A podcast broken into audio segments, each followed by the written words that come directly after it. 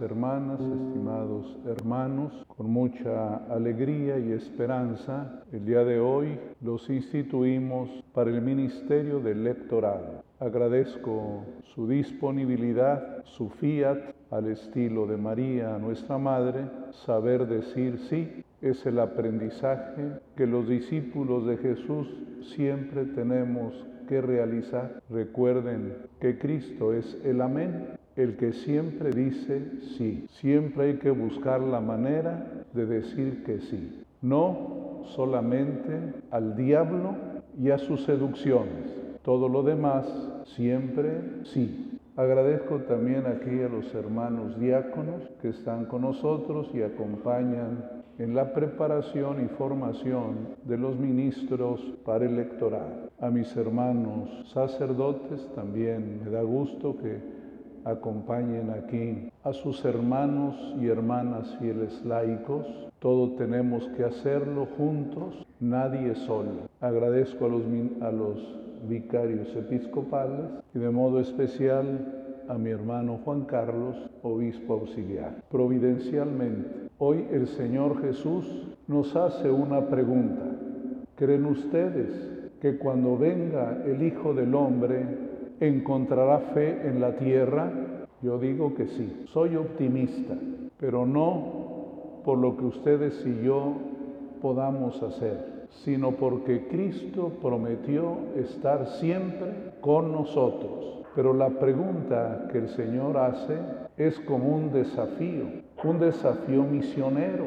Queremos que cuando venga el final de los tiempos haya fe, hay que por tanto anunciar su palabra. Y esta es la misión que tienen ustedes, hermanas, hermanos, lectores, acompañar al pueblo a creer en Dios. La fe es un regalo un regalo directo de Dios. El apóstol Pablo, también preguntándose sobre la fe, decía él, ¿cómo van a creer si nadie predica? ¿Y cómo van a predicar si no hay quien los envíe? La fe viene de oír la predicación y la predicación consiste en hablar de Cristo. No olvidemos esto que es lo más importante al servicio de la fe del pueblo. ¿Qué es un ministerio?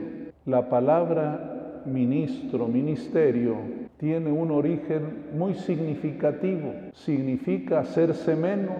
Viene de la palabra latina minus, el que se hace menos, al estilo de Jesús. Dice San Pablo en la epístola a los filipenses, no retuvo ávidamente el ser Dios, sino que se hizo el último, se hizo esclavo, servidor de todos.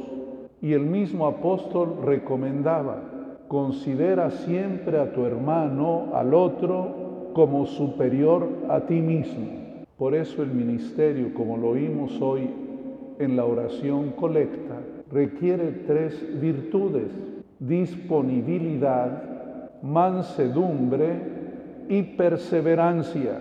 El buen servidor lo hace con gusto, disponible. No hay peor cosa que colaborar con alguien que lo hace a la fuerza, a regañadientes, sin gusto. La disponibilidad, la mansedumbre es esa virtud que nos hace mansos. Cristo había dicho, dichosos los mansos de espíritu. ¿Qué es lo contrario de la mansedumbre? Es la agresión. De un animalito decimos es manso o es bronco. Le gusta la bronca, le gusta el pleito, le gusta provocar. En cambio el ministro soporta, sabe aguantar al prójimo, su palabra no es agresiva, su palabra genera un ambiente sereno, la mansedumbre. El tercero es la perseverancia. No puede ser un ratito. Si bien los ministerios tienen periodos de tiempo, no significa que nuestra disponibilidad sea solo momentánea. perseverar. El que persevera alcanza. ¿De dónde nacen los ministerios laicales?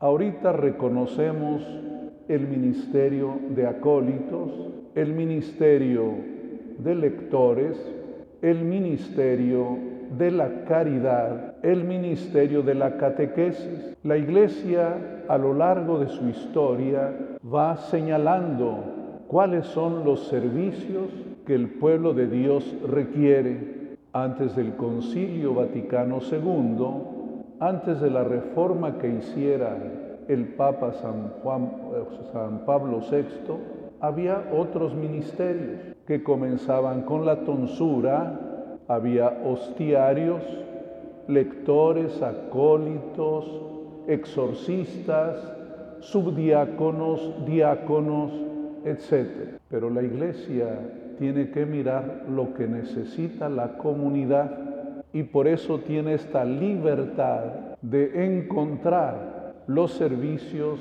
que la comunidad necesita, aparte de los instituidos primero por el Señor Jesús el sacerdocio, luego el que instituyeron los apóstoles, el diaconado, pero todos los demás, la iglesia va buscando de qué manera servimos mejor a los hermanos. Ahora el ministerio de los lectores.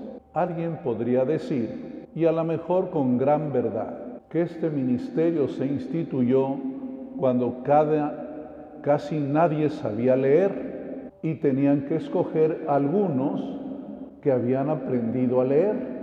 E inclusive, aunque les parezca raro, en algún momento hubo príncipes que no sabían leer, reyes que no sabían leer, obispos que no sabían leer y tenían siempre sus secretarios que les leían los documentos. Gracias a Dios, hoy hemos ido venciendo poco a poco la ignorancia y hay menos analfabetas. Por eso el ministerio no es solo porque sepan leer, si saben leer, ¿verdad? Si saben leer. Tenemos que darle gracias a Dios que cada vez más personas saben leer. ¿Cuál es el servicio entonces? Es el servicio a la palabra de Dios que tiene muchos momentos de estar presente en la comunidad. Primero en la celebración litúrgica, después en otras celebraciones sacramentales, también en los momentos de devoción popular. La palabra también está presente en la oración personal comunitaria. Servimos a la palabra, la palabra de Dios y servir a la palabra de Dios significa ser conscientes de que su palabra nos supera.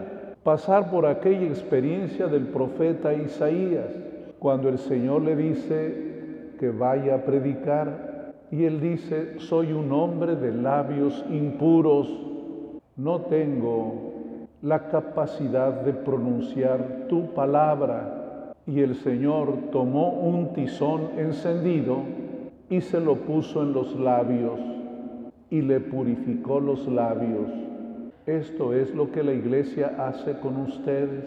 Al entregarles el ministerio, les ponemos un tizón en la boca, no para dejarlos mudos, sino para que prediquen y anuncien lo que la palabra de Dios quiere decir. Por eso, formarse en el conocimiento, la reflexión y la correcta interpretación de la Sagrada Escritura, sabiendo que el intérprete principal es el magisterio de la Iglesia, el Papa y los obispos en comunión con el Papa, pero también debemos mirar cómo lo interpretaron los hombres y mujeres sabios, santos, pronto, si Dios quiere, declararán doctores de la Iglesia a Edith Stein y al cardenal Newman. Ellos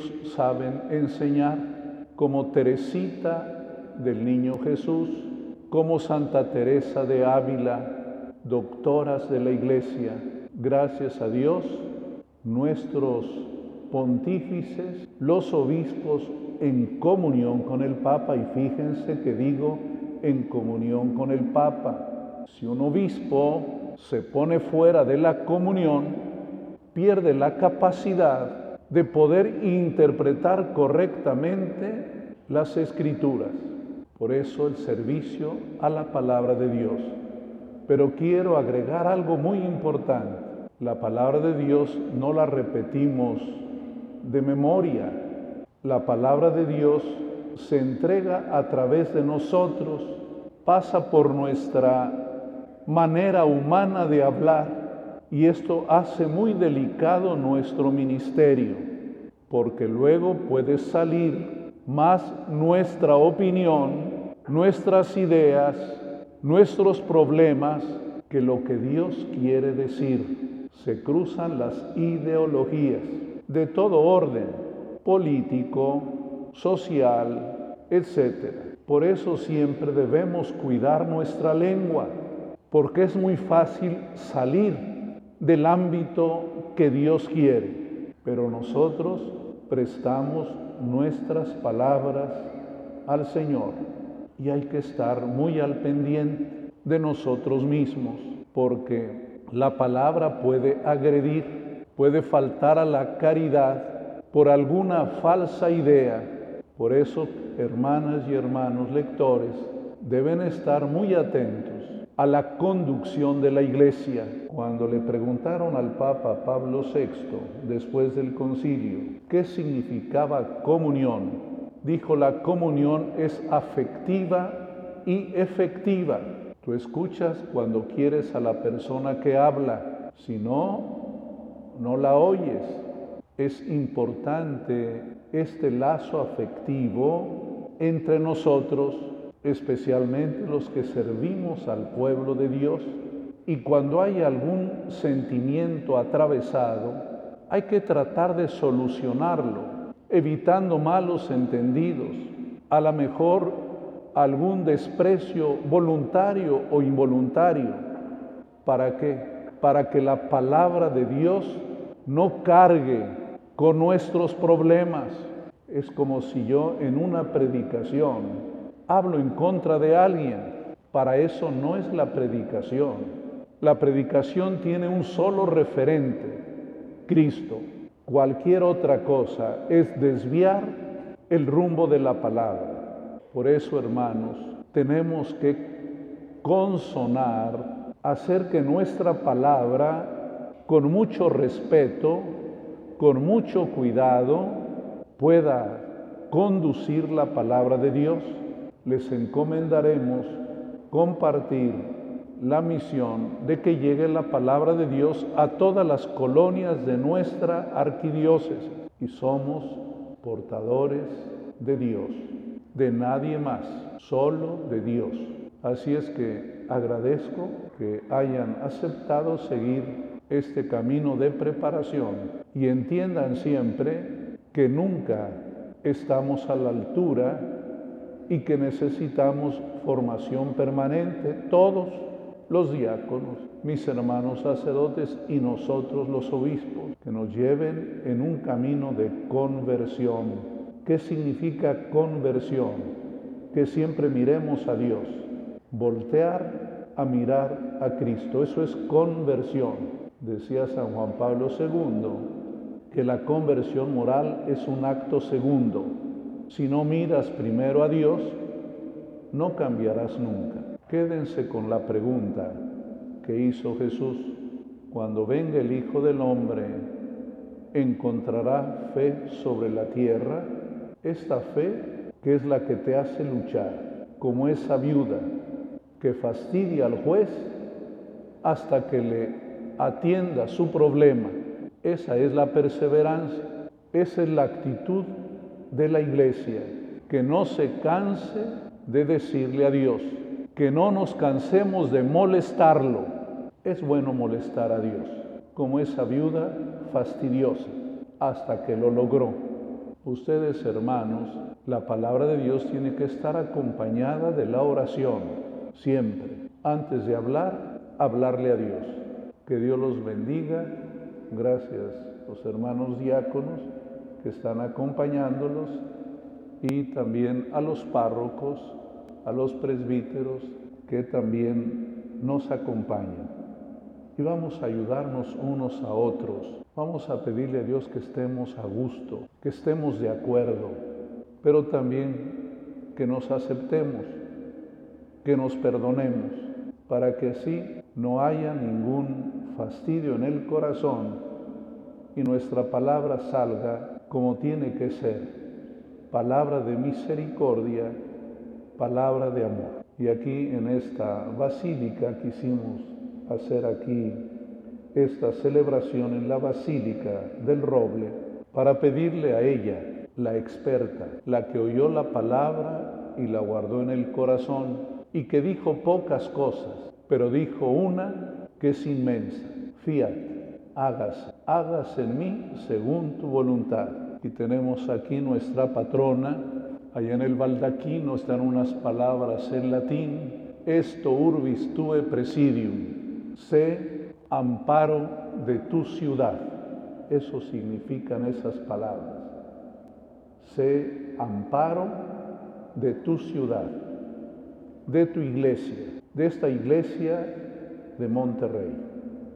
Que Dios los bendiga y gracias por aceptar. Y el que acepte el ministerio sabe que acepta, trabaja. Que Dios los bendiga.